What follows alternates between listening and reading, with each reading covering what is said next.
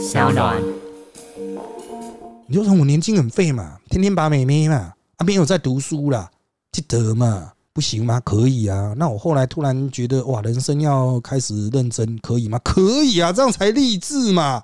哦，真的听了会很火啊。民党现在还在那边一天到晚那边漂白，说好什么哇高宏安的学历歧视啦，瞧不起那种林志坚这一种努力，努你个头啦！你不要再演了。大家好，欢迎收听今天的人渣我们特辑开讲，我是周伟航。今天第一百五十九集啊，我们主题是民进党锁定高红安呢啊，这个是高招还是糟糕呢？好的，首先我们一样来看现况的部分了哈。对于新竹市啊，当然陆陆续续都有很多各式各样的民调丢出来。不过就我个人的看法，目前呢，这个高鸿安应该还是以些微的差距，大概三到五八领先沈惠宏，沈惠宏又再比林根人要高。但这是民调啊，那这个国民两党它都有地方的组织，国民党又比民进党要强，所以最后面哈开出来三个，可能还是会比现在要接近啊。就是如果现在的局势不变的话，那高鸿安呢，原则上应该可以拿到三成多了啊。那再来就是沈惠宏，看就是民进党基本盘大概三成开出来，那关键就是林根人他的那个组织票可以动员到什么程度啊？那如果他动不出来。啊，高鸿安从三成多变到四成啊，就逼博，拜拜，啵啵。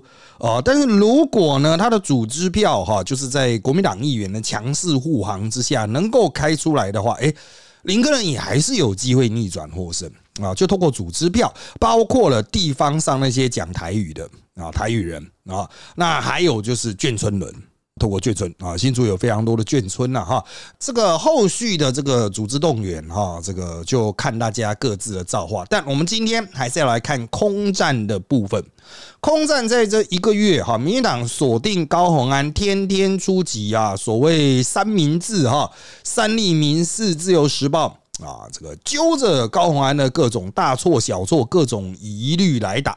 好，他一开始是打什么呢？啊，我必须要协助大家厘清一下。一开始是高鸿安的资策会的那个过去的经历，然后呢，他的博士论文是不是有涉及抄袭资策会的过去他曾经哈服务啊所提出来的论文这样子哈。一开始是论文抄袭争议。好，打一打呢，因为高鸿安出来开记者会解释嘛，啊，他的解释就是说。我们也是从北女啊、师大一路都是那种很优秀啦，第一名啊这样上来，哎，就变成学历歧视了。你歧视那个林志坚中华大学进修部啊什么的啊，夜间部啦，应该是夜间部，进修部是后来的名词啊。好，那这个吵一吵之后呢，又变成啊绿营开始啊有点尾巴咬狗哦，病人去打高安，曾经补习过啊。好，那补习过这个，当然很多人都补习过啊。但是补习考上算不算精英啊？这个居然也可以炒。好，那这一波打下来之后呢，接下来绿营就翻出了高鸿安在之前出版的自传。那在自传里面呢，大家都发现很多很夸张的情节，特别是跟郭台铭的一些相关的描述，比如说叫郭台铭叫的很亲密啦，或者是可能有些夸张的部分。这些夸张的部分呢，哈，这之前有被揪出来，就是这个高安，因为是方剂的国中部毕业的，那有些人就这个不是有些人就侧翼网军呐，民党的侧翼网军就全力主打，说说啊，他这个是高中时候插班北一女啊，不过他应该是推甄上北一女的啦，方剂国中部毕业之后推甄上北一女。那后来又打他什么上师大的时候，哎，怎么榜单上查不到他？呃，就是，可是你看的那个是只考的榜单的，啊，人家应该又是推甄嘛。高昂好像这一路都是推甄的啊，啊的，在他的那个年纪能够一路上推甄哈，虽然时间还没有很久啊，但是呢，啊，已经的确这个大概有个二十年左右了嘛。好，那在那样子的时期啊，推甄的确是这个。算是比较优秀的人才能去思考的事情啊，像我们这种不优秀的人，就是看着他啊就 pass 过。当然高安比我小小蛮多的啊。好，那这些东西其实都打不到点，所以后来他们越打越偏啊。这些绿营的侧翼网军似乎有点嗯 keep by 了哦，就是他突然去打那个高安，居然。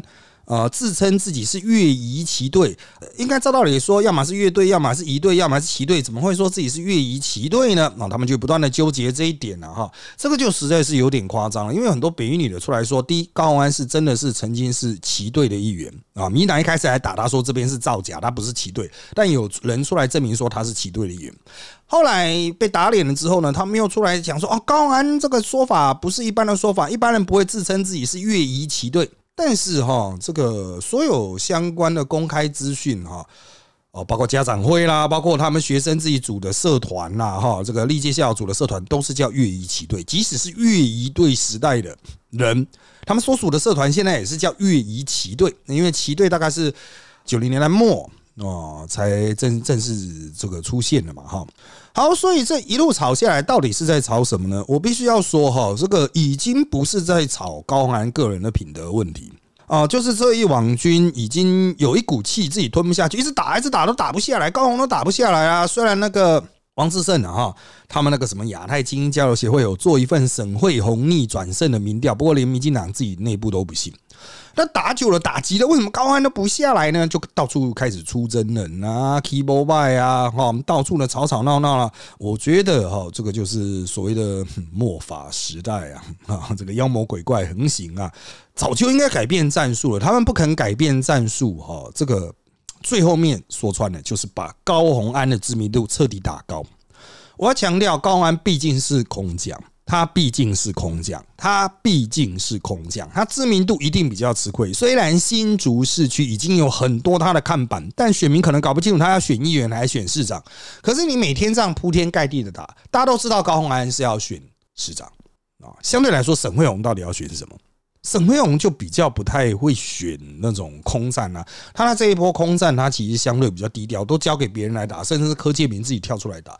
好，我稍微整理一下哈，接下来的这个发展的走势啊，接下来发展走势就是第一个要看国民党的眷村会不会因为民进党一路追击高鸿安，他们就这个把高鸿安当做是自己的蓝门正宗，会不会呢？就我所知，已经开始了。有很多眷村没有开始弃林保高，所以即使林根人可以透过议长许修睿去稳住一些组织票，但是那些是讲台语的哦，那些眷村的票呢，有所谓黄复兴的票呢，可能被松动啊。那当然你会说韩国有帮他录一个片啊，真的要弃保的时候哈，这些外省人呢精得很啊。好，那另外一方面呢，因为高雄安他不会经营地方。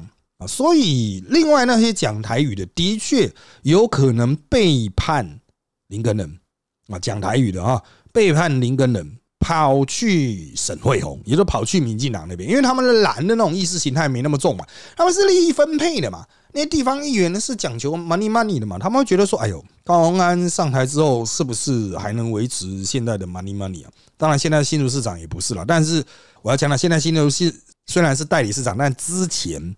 哦，这个林志坚的时代基本上算是合作愉快啊，蓝绿算是合作愉快，还没有真正搞到 keyboard 买，真的搞到 keyboard 买的是这个时代力量和新竹市政府了哈啊，就是长期都是前途的角色，时代力量。好，那省呢，因为缺乏个人魅力，去瞧这种事一定是柯建明啊，所以柯建明的角色就很重要。柯建明如何说服国民党这些议员倒戈去支持啊？这个在最后面。还蛮关键的。如果柯建明的说服失败的话，哈，这个可能林根人的那些本土票啊，讲台语的票还是留在林根人那一边，但是外省票，林根人的外省票已经跑去高鸿安，那就完了。高安现在有一个布局，就是他逐渐去拉拢蓝营的，有一些台北的外省人，像徐小新啊这些家伙都忍不住帮高鸿安说话，因为民进党一直打他嘛，徐小新想要蹭啊啊，像这些外省人哈，还有卢秀燕这种外省人也开始跟高鸿安合体。啊，虽然没有喊动算，但是有去同情高安两下这样子，这个都会促进这些选票的转移。这是第一个面向。第二个面向就是新竹现在形象最好的是谁呢？哦，这个各位绝大多数听台的不是新竹人嘛，在新竹里面有正面观感的政治人物最高的是郭台铭，过五成。不管你个人觉得郭台铭是什么样的人哦，你喜不喜欢他？但是在新竹，郭台铭的这种。哦，形象是最好的。郭台铭第一，谁第二呢？柯文哲啊，郭台铭是五成啊，那柯文哲是四成。那所谓新竹在地政治人物，当然林志坚是相对比较高，但他也只有三成多而已。而且林志坚的施政满意度哦，之前一直有人说啊，他施政满意度很高很高什么的，现在测出来中位数大概只有六十五而已。啊，这个当然绝大多数人是选择及格啦，啊，这个及格以上啊，但是相对满意的人并没有那么多，平均好像。哦，也都是六七十左右啊，平均和中位数都六七十分左右啊，所以林志坚能够出力帮上忙的不多，但是郭台铭、柯文哲最后阶段合体拉抬高鸿安啊，很可能就会把高安拉上去。好，那你会说，那高安不就赢定了吗？现在重点就是在于说，郭台铭迟迟没有表态啊，郭台铭并没有真正站出来支持高安，高安的选举啊，基本上是宣明志在支持的。所以，我个人认为，就是啊，郭董最后的态度洞见观瞻，这个地区的决胜可能就看郭董最后面哦是不是要出来。郭董如果出来的话，真的就是最后帮上一把。但郭董不出来，高安会不会赢呢？还是有机会惊险过关的这种机会。那我们就继续看下去吧。哈，好，再来我们来看沈惠宏。刚刚有稍微讲到哈，他的弱点就是没有选举魅力嘛。哈，那还有另外一个弱点就是缺乏选举经验。人家还没有打他啊，现在还没有人打他。但如果之后有人打他的话，啊，比如说攻击一些新竹市政府的弊案，他如何回应就这个很看技巧了。因为人家一定会去堵麦嘛，他如果讲错话，他就爆炸。好，再来呢，他最近多了新的一个优点，就是传出柯文哲曾经找他当过副市长，本来是吴子嘉想要打他沈惠宏去北市府求官。啊！结果被反打一记啊！原来是柯文哲想要利用他这个啊，不不能讲利用，重用他这个人才啊，想要找他当副市长，还找了四次哈。所以柯文哲已经用这种行动肯定沈惠宏的能力了啊，那就后续也就没道理去打他了。所以如果真的要打沈惠宏，那当然就是看林根人国民党这边，国民党这边有准备了很多林志坚时代市政府的好料。蛮肥沃的哈，就就我所看到的东西蛮肥沃的。当然，真正打到的是林志坚了。不过副市长的沈惠宏盖郭承寿嘛，就看国民党到底是打真的还是打假的，还是随便乱打了哈啊？也许柯建明去按捺一下，跟那个许修睿说啊，就议长说林个人没救了哈，就不要出手，有没有可能呢？也是有可能啊，也是有可能。好，那当然。啊，还是会有人问哈，就高鸿安哈，这个一路打下来哈，到底有什么样的真正的弱点呢？已经暴露出来了。哦，我只能说哈，高鸿安当然他这一路打下来，实际上是越打越高啊。他是从林志坚出这个论文案决定参选之后，高鸿安的民调就逆转领先，代表绿的票流掉了啊。主要是林志坚。啊，所以民进党的解释就是说，嗯，那我一样打高安的论文，那那些流掉的票是不是哦？高安也抄袭啊，又再流回去给沈惠宏？呃，我觉得这想法是有点太乐天了，太乐观了哈。他的这个资策会的论文的事情哦，本身我觉得不重要啊，打不起来啊，一直讲到这个有抄袭啊，这个百分之多少啊？那你你如果说林志坚那个是抄高安，这个也算是抄，其实就专业的角度来说哈。哦，还有争议哦，哦，因为每个学门的对引用的规定是不一样的，而且最重要是高宏安现在手中有一个他学校学轮会的审查结果是 OK，那你能怎么办呢？台大的审查，中华大学审查，那你林志坚就不过啊，那高宏安的是过了啊，你在台湾一直讲。讲东讲西哦不好，那台湾这边能够真正发挥主场是什么？就是高鸿安在资策会报的那些账，他为什么可以请假去读博士，出差去读博士？这不合理啊！我必须要说这不合理。可是民进党啊，就是中了论文的招了，一直在把论文抄袭了。哦，这个也抄，那个也抄。我只能说哈，从这边就可以看出来民进党的弱智程度。还有这些侧翼网军，还有这些媒体人，不客气讲，这些都是平常的同行同事，大家是上节目都坐旁边了。没读书、没写过论文就算了，你他妈你连报账的问题都看不出来，你讲什么政治啊？高鸿安的账到底怎么报的啊？在这种不管是什么公法人、私法人呢，一般会接受会计单位审核的单位的账有这么好报吗？听台的你各位，你跟公司报账有那么好报吗？私人企业报账有那么好报吗？那什么高鸿安可以这样报啊？哦而且讲说有报备没报备，你是白痴啊？要有公文呐，报备报你个头啦！真的，他们这些民进党到底是脑子的洞到底是开多大？我真的很受不了啊！真的会凶的火的啊！这个看到他们打哈，这个好好的议题啊，被打到这样子哈，唉，我只能说啊，民进党再继续乱打的话哈，讨厌民进党的情绪的票就会转移到高鸿安的身上。啊，就林根人会被自然被弃啊，自然的被边缘化。这样民进党打到最后面，他说啊，我沈惠宏的气起来了，你高宏安气势更高，为什么呢？百姓比较讨厌你呀，啊，这就代言人效力嘛。就像那个柯建明啊，一直强调哇，高宏安一人骗全国啊，啊，就算高宏安一人骗全国，你柯建明的形象够好吗？在苗栗的选举，因为也是柯建平操盘的嘛，苗栗选举啊，民进党推的徐定珍啊。人家也懒得直接打他，直接就打到民进党那边去啊！那个地方上发的文宣，直接就强调说柯建明养小三十七年，I N G 还加个 I N G 啊！人家打徐定珍是直接打到柯建明头上，为什么人家会这样打？当然是因为你柯建明的形象啊，宛若猪头嘛啊！好的，接下来来看问题的部分。好的，问题的部分呐，第一题啊，感觉目前强攻高是为了让高吸走零跟人的票。那从目前的氛围看来，林的确被边缘化，战术算成功了吗？但选举除了攻占之外，还有陆战基本盘的因素，会不会到了投票前夕，双方号角一喊，蓝绿基本盘要乖乖归队，变成蓝绿对决呢？呃，老实说哈，你解释了现象，但这不可能是战术，因为你说哦，强攻民进党一路猛攻高安是为了让高吸走零的票。可是哈，高安自参选以来就一直长期领先林根人啊。你让高安吸走林根人的票，不就让高安更高吗？战术没有这样打的，你应该反过来去打林根人，把林根人打高，让国民党的眷村票回流不？应该是这样吧？你把林根人边缘化，那是高鸿安想要的哦。你把林工人边缘化，因为林根人是第三名啊。那民调大概是二十八左右啊，你当然就是一路去这把它炒高去分票，就像台北哈，民进党一直尝试把黄珊珊炒高嘛。好，那当然了，你后面讲的部分就是陆战了哈，会不会那个把现在的差距缩小，男女基本盘归队？呃，这个的确是会有的啊，的确是会有的。但是如果空战打的太凶，弃保的局势已经起来啊，最后陆军动员啊，陆军去那个逐门逐户把人敲出来。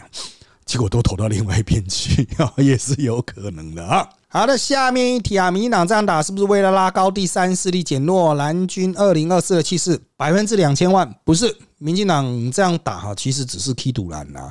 特别是柯建明认为自己心爱的林志坚被打爆了啊，这个心痛啊啊，所以我就是要一路打打打打，把他打下去，把高安打下去。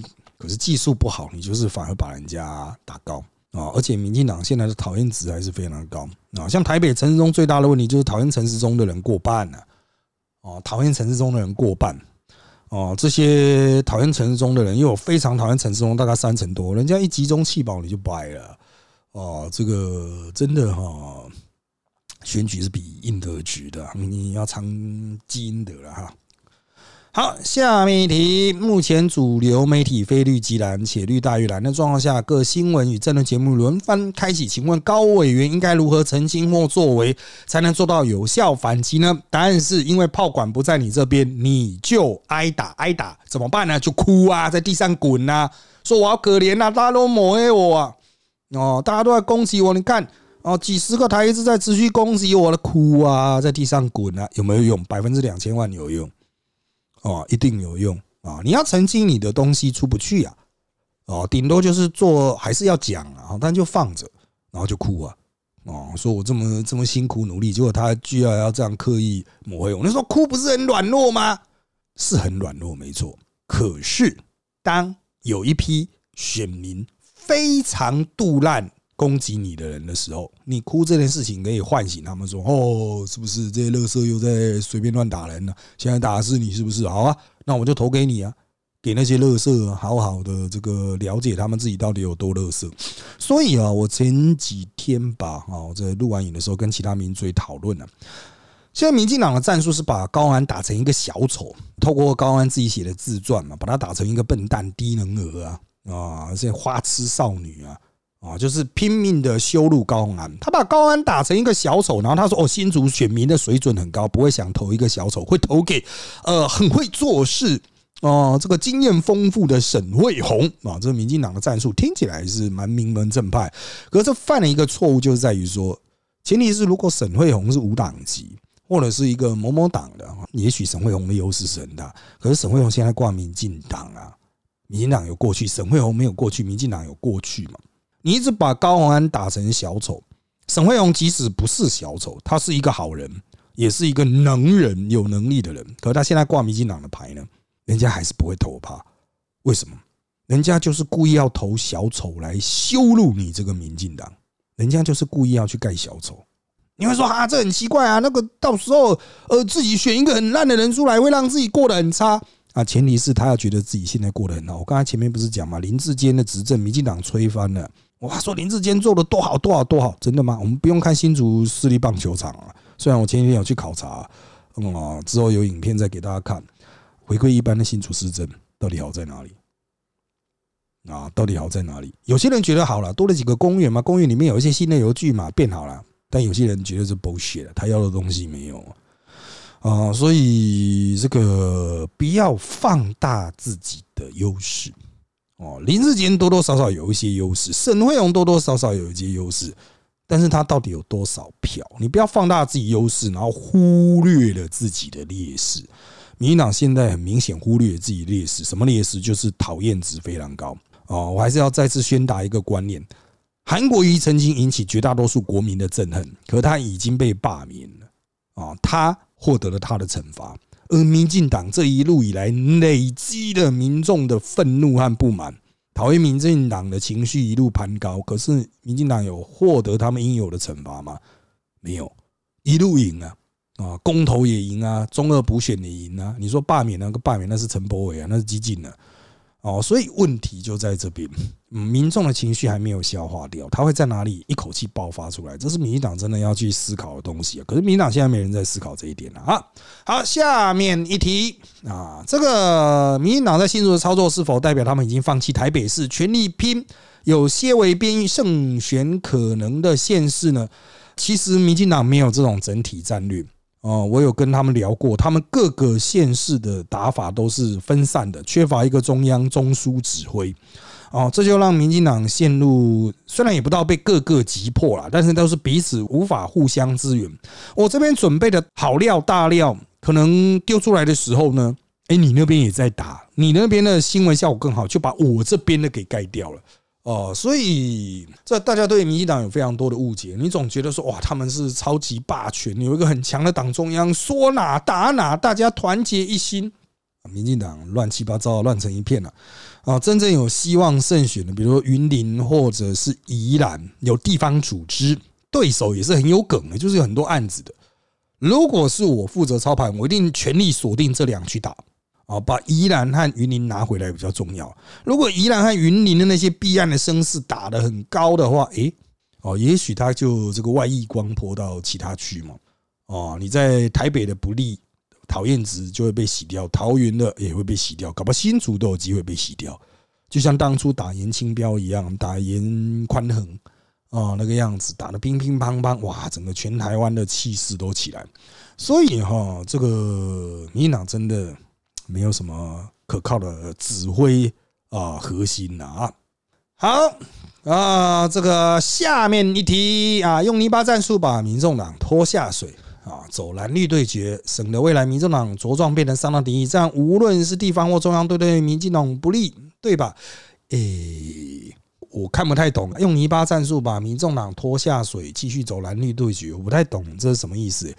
他现在揪着民众党打，他只会把民众党打高，不是打低。这是柯文哲最需要，他很怕你把他边缘化，因为柯文哲那边就缺炮管嘛。所以啊，我个人认为，这个民进党现在也没有什么很明确的战略方向。但是打蓝绿对决、抗中保台，这个是不可不免哦，因为他们内心还是相信这一套是有票的哦，就是内心这个。过去八年来的胜利方程式嘛，他们不会轻易的放弃了啊。那至于民众党是不是会茁壮哈，这个看柯文哲自己的努力。这个不是民进党打了民众党就茁壮，民进党打了民众党就弱化，没有这种事啊，哦，没有这种，不是你打不打的问题。一个党是否茁壮，是这个党自己的努力啊。好，下面一题，这样乱打背后操盘的到底谁？到底要不要拉回选举主轴？看戏都不知道是来选啥？新竹大圣人吗？啊，应该是说了哈，柯建明的程度就是这样子。柯建明所带出来的阿兹巴拉人啊，就是也是这个样子啊。柯建明的这个派系的用人的素质哈，在。政治圈内是有口皆胚啦，哦，就是他用了很多阿里不达人啊。你们说，哎，不是有林志坚吗？那就是体面体里面的，底下也是不行啊。啊，不是有沈惠宏吗？哦，那个是事务官呐，啊，如果连事务官都没有的话，这个政权啊，这个派系早垮了啦。哦，柯建明其实不会选举，哦，柯建明不会选举，当然他在新竹曾经惊险哈操作三方对决获胜，哦，还不止一次。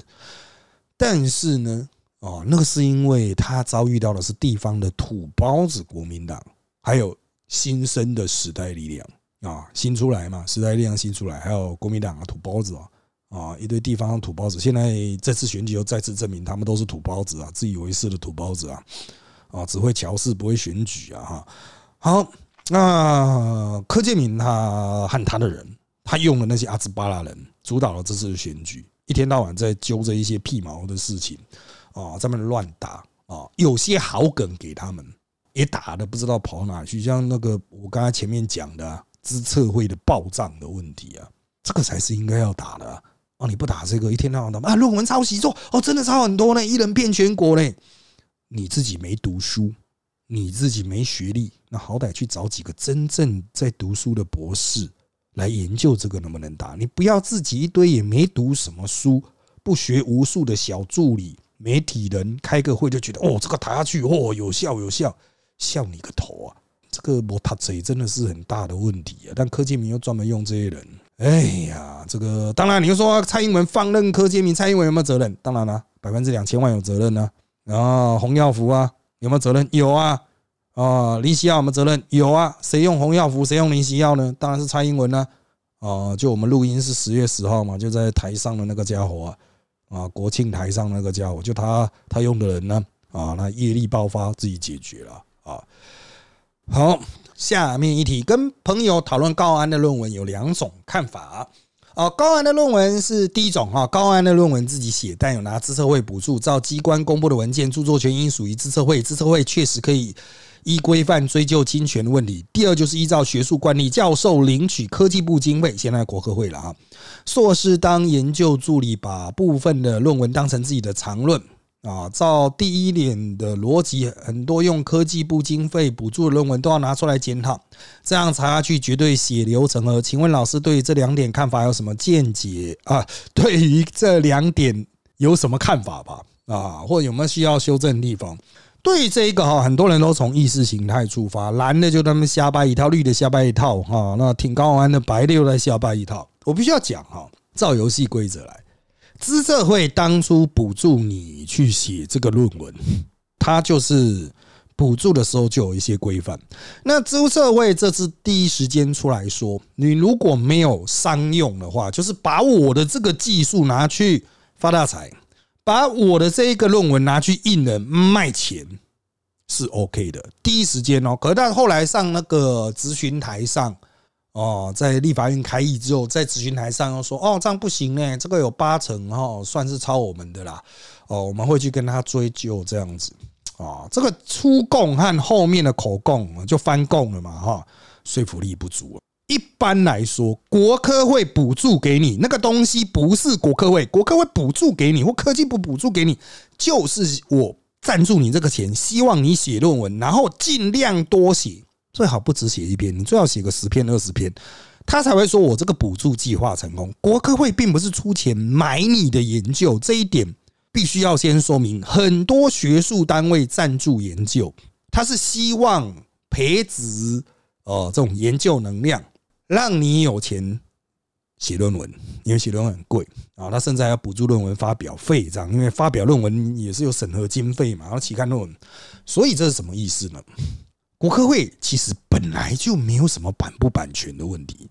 好，那重点就是资策会，它到底是我今天资策会投资做一个研究，研究成果所有都归我，还是资策会像国科会一样，我也是补助你做研究，希望你多发几篇，让台湾学术知识或者是应用知识能够蓬勃成长啊。那当然，如果要分红，你这个技术开发出来，那我们要分红的话，那也来分一分。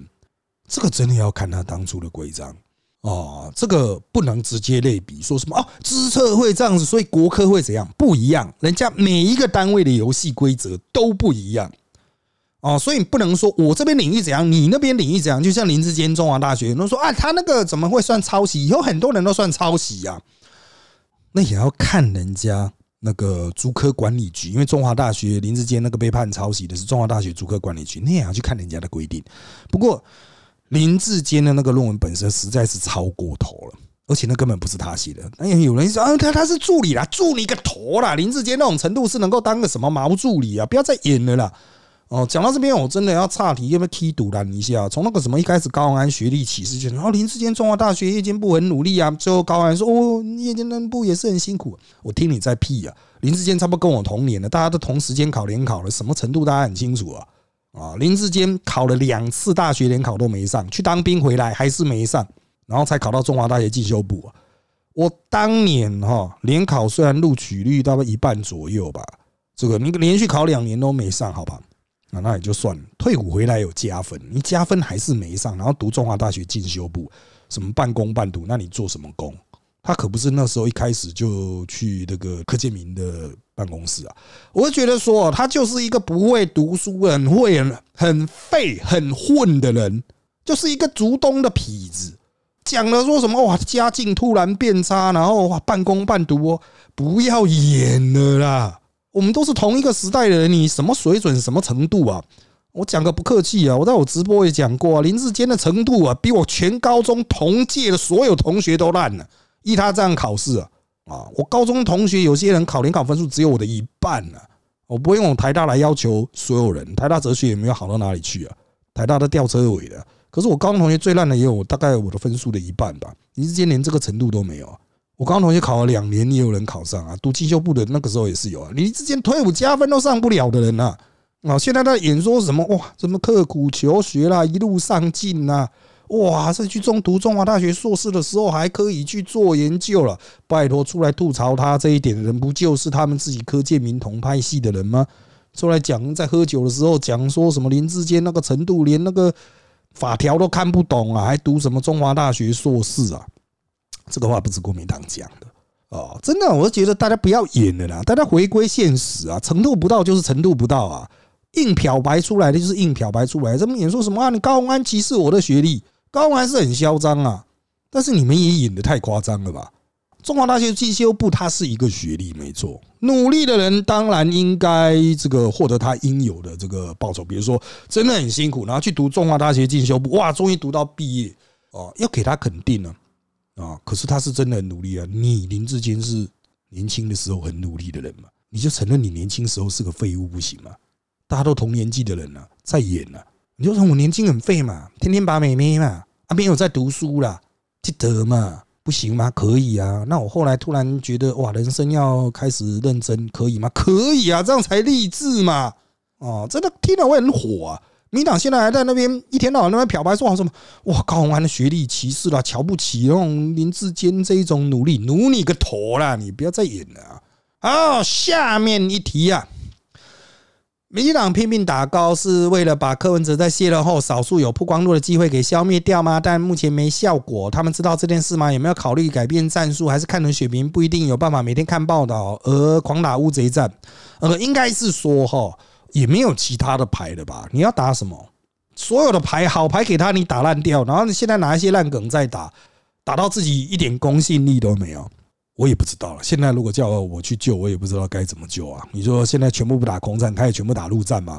也许我会下这个命令啊，沈慧荣就给我出，天天出去扫街啊，每天推出一些新竹新政啊，就这样子啊。哦，这个想办法把那个个人的专业形象给那个铺出来，没有什么其他办法哦。那不然真的就是打彻底人格毁灭战嘛？你去看能不能偷拍到这个什么高安做什么事情啊？比如说路边违停啊，随地大小便啊，就是这样喽。啊，好，下面一题，想问这样打下去，真的不怕变保四总对吗？老师又怎么看未来事件交易所预测民进动有六席首长？未来事件交易所每周一都会进行分析了哈。那未来事件交易所所预测的哈，大概就是多了一个桃园。我们现在预测是五席，民进党五席，除了南部的那四席铁绿区之外，多了一个蓝营分裂的澎湖。现在是五席，那就看郑运鹏能不能拿下桃园。可是桃园变数很大啊，桃园变数很大。那目前六席，你可以说是算是贴合实情，包括民调也显示郑运鹏是逆转领先哦。可是毕竟国民党有地方动员实力哈，郑运鹏的弱点就是他在参选之前原则上不在桃园，虽然他是桃园立委。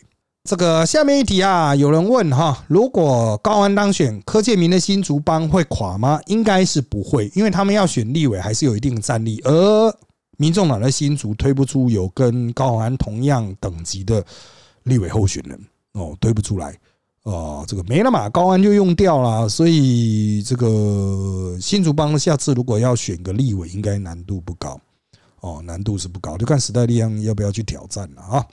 好，下面一题，想问一下，同样都是民众党立委桃竹哈，却两样情，一边全国焦点，一边持续被变化，真的只是因为高安的个人魅力太厉害，感觉赖香林的票可能比郑宝清还低。目前来说，赖香林的支持度是比郑宝清还低的啊。不过因为他那边是四角嘛。哦，如果是三角的话，那相邻的票可能会高一点。三角的话，现在四角的话，哈，就是选票都多了一个流向嘛，那就拆掉了。拆掉之后，一边大概七八趴，一个大概五六趴啊，赖香林大概五六趴。那当然百姓就会看衰你啊，除非是你的始终支持者，否则大概就不会出来投了。哦，所以这个高完他就那边刚好是萨卡都造成的，所以民进党啊，就是。现在又会来闹啊，就说啊，你为什么时代力量不推？时代力量推高安就下去嘛，啊，这个不就是必然的定理吗？啊，时代力量不推高安就上去嘛，啊，所以有些地方时代力量出来选呢，他们就说啊，你时代力量干嘛出来分票？有些地方时代力量不出来选，说啊，你时代力量怎么不出来选？啊，就是讲白一点就欠干啊，你在想什么？我们会不知道吗？啊，当然时代力量选或不选啊，主要还是牵到第一个人意愿，第二有没有钱啊，选举。很贵，高安背后是宣明志诶，开什么玩笑？你们去 Google 宣明志是谁啊？呃，想请问民进党其他派系是默默看英系出包，是不是等着二零二二选完开始清算啊？那会是以何种方式清算？也不用清算啊，选后看大家各自有几席嘛，有什么样的地盘嘛？哦，现在可以确定选后能够存活就赖清德嘛？看他的信赖台湾的那些议员选的怎么样？我个人认为应该是可以选上蛮多席的。有赖清德的这个加持哈，至少他的那个扛办是比较醒目的，而且他就像是一个小型政党一样嘛，啊，团队在选啊。好，那下面一题打高安，看来是柯建明派系保卫战。偏偏柯建明离基层选举太远了，请问柯建明是真的不懂选举，只活在自己的同温层？那沈惠勇的选情有救吗？民进党为何没有人来纠正柯建明啊？是柯建明在民进党里面人缘太差吗？正好相反，柯建明在民进党在绿色媒体里面的人缘太好，以至于柯建明犯什么错都没有人会去纠正他，大家都是啊总造嘛啊，就就就给他这样子。哎，这个就是人缘太好造成的问题，大家都不愿意忠言直谏，都绕一圈讲话，那就绕塞喽啊！好，在下面一题，民众党起来后，时代力量就泡沫化，老师会担心吗？呃，实际上啊，民众党起来后，哈，时代力量的部分去选票还是持续增加，哎。哦，就是各有各的天地了哈。民众党毕竟是比较偏蓝的，两岸立场啊，而且包括背后郭台铭的那种影像啊，柯文哲的人格特质啊，实际上还是不太一样。你如果不是这两个党的哈，就会可能会很朝这个时代力量会被民众党吸纳的这种角度啊。可是实际上就民调来看，民众党之所以起来，完全吸国民党啊啊，不然国民党民调怎么会那么低？哎，过去的泱泱大党现在剩十几趴，你想有可能吗？当然就是跑了嘛，跑去民众党那一边嘛。所以民众党的民调出来的选民的判断属性啊，实际上都比较蓝。那时代力量的判断属性呢，还是比较偏绿这一级啊。当然也不完全重叠哦。时代力量的支持者有一个很大的特性，就是讨厌其他政党的程度非常高哦，就是觉得政治很肮脏啊，讨厌民进党，讨厌。国民党甚至也讨厌民众党，哦，这种讨厌程度是非常高的。好，那柯总召之后会不会类似像王院长没有任何影响力啊？王前院长啊，就是指王金平。嗯，我个人真的很难做出这种通灵，因为在立院哈攻防上，柯建明还是蛮有利，他是不会选举的，但在立院攻防上，乔事情、乔利益上，他还是 有他两把刷子啊。好，下面一题，民进党对高安这么多指控，哪一个是真的？呃，基本上都有一些呃，算是资料出处吧。你要说这样就算真的吗？应该是说了，哪一个会打死人呐？哪一个真的打会打死人？我个人认为是报账的问题会打死人。可是民进党都不打这个，哦，难道这些家伙从来不报账，还是他们的自己的账也很乱？哎呀，阿弥陀佛啊啊，阿弥陀佛。好，那民进党是不是发现高虹安自视甚高人格特质之后，集中火力让他自己嘴丘一番，再找突破口继续进攻？应该是这样讲啊。哦，就是高宏安他之前有很严重的失误，比如说跟朱学恒合唱《塔绿班》，哎，这个梗其实是可以打的呢。啊，那现在民进党有在打吗？自己错过了，我猜民进党自己都忘记了。以前我们要攻击一个对手，我们会把他所有弱点做成那种大的壁报，哈，那个就是拿一个海报纸贴在墙上，然后就写在那边。每天早上竞选总部开晨报，就逐条在那边看，然后这是对手弱点，所以。依我们过去的玩法，就是我们每天都会提醒一次，就是高洪安有唱这个什么《塔绿班》这首歌的这个弱点，我们就不会 loss 掉一题。可是现在民进党选举啊，他们乱选呐，哦，为什么这些过去的梗就这样 pass 过，然后每天都在打新梗，这样百姓都不会有累积印象啊？你现在回头突然要回头找资策会回头说说啊，我们要打他论文怎样？这是绕一圈回来，不是去保持热度。你现在百姓就已经不信任你民进党了。你民进党一开始做保证说林志坚没有抄，现在要做保证说高安有抄，唉，真的是算了吧。啊，你也不看看你自己是什么长相，你还有资格在讨论论文的议题吗？好的，那我们来看下面一题：民进党狂打高鸿安，目前看来是国民党林个人的票跑掉。民进党这是玩当初林志坚抄袭论文写的杠杆者效应吗？不是啊，杠杆者是用蔡仁坚去吸票啊，那才叫杠杆者，把对手的票吸掉。这个是用第三名让第三名的人啊，我比你弱的人去发挥效果。可是高鸿安一直是领先，高鸿安就没有什么杠不杠的问题啊啊。好，那新竹是有多大利益让老柯要站在第一线开火？呃，你是不知道有竹科吗？竹科那些人要住哪里？住房子里嘛。竹科又有钱呢，是不是房地产就会很值钱？是不是？是的，啊，是的。好，高安这种空降有可能让偏南的地方利益受益者导向老科吗？这我们前面提到，的确有可能，但要看老科怎么样去操作啊。好，一般都认为高安的支持度大部分是空气票，但之前有青绿名嘴说新竹是前市长跟前议长的子辈代表民众党出来选议员，高安在新竹也有不小的陆战实力。民众党跟高安在新竹的地方实力如何啊？基本上，民众党的那些议员要选上，要他们自己多去努力啦。我只能说，他们就多去努力哦。这个光是靠。长辈，或是光是靠民众党的光环，哈，也有时候也不见得能够结合在一起。但是高安的气势选起来，的确可能把第三势力的票给冲起来。哦，这个是应该是可以预测。就像台北市黄珊珊，就算他现在还是排名第三，但他因为民众党绝大多数一区只提一席，哈，有些地方提两席，但黄珊珊的票绝对过分，哦，绝对过分，还有找嘞，国民党都还想去分的，啊，那。高安在新竹能够庇佑几个民众党的上不知道，但是呢，这些民众党能不能庇佑高鸿安？我认为很难，因为都是新人哦，多半都是第一次出来的，大家现在才认识的，所以是很难啊。所以高安还是要靠自己，陆军是没办法在短短剩下选举五十天而已哈，四几天而已就生出来，不可能，技术上不可能啊。高安要么就是把自己的气势炒到非常高。哦，一路哭啊，滚啊，然后看能不能滚到四五十啊，不可能到五十的话，看能不能滚上四十了。不过他现在卡在三十左右啊，代表有非常多的选民仍然持续在观望啊。高安要赌国民党弃林保高，但是要如何促成这一点呢？哦，怎么样在言谈技巧上促成这一点？也就是说，让外省票往自己身上倒，本省票又不会跑去民进党那边。公安有这样子的策略能力吗？我不知道啊，那就看他的主任啊，虽然认识啊哈啊，还有他那些选选举总部的人哈，能不能在战术上意识到这一点？那民进党呢？唉，这个叫他回归专业也很困难啊。啊，就随便了，管你去死了啊！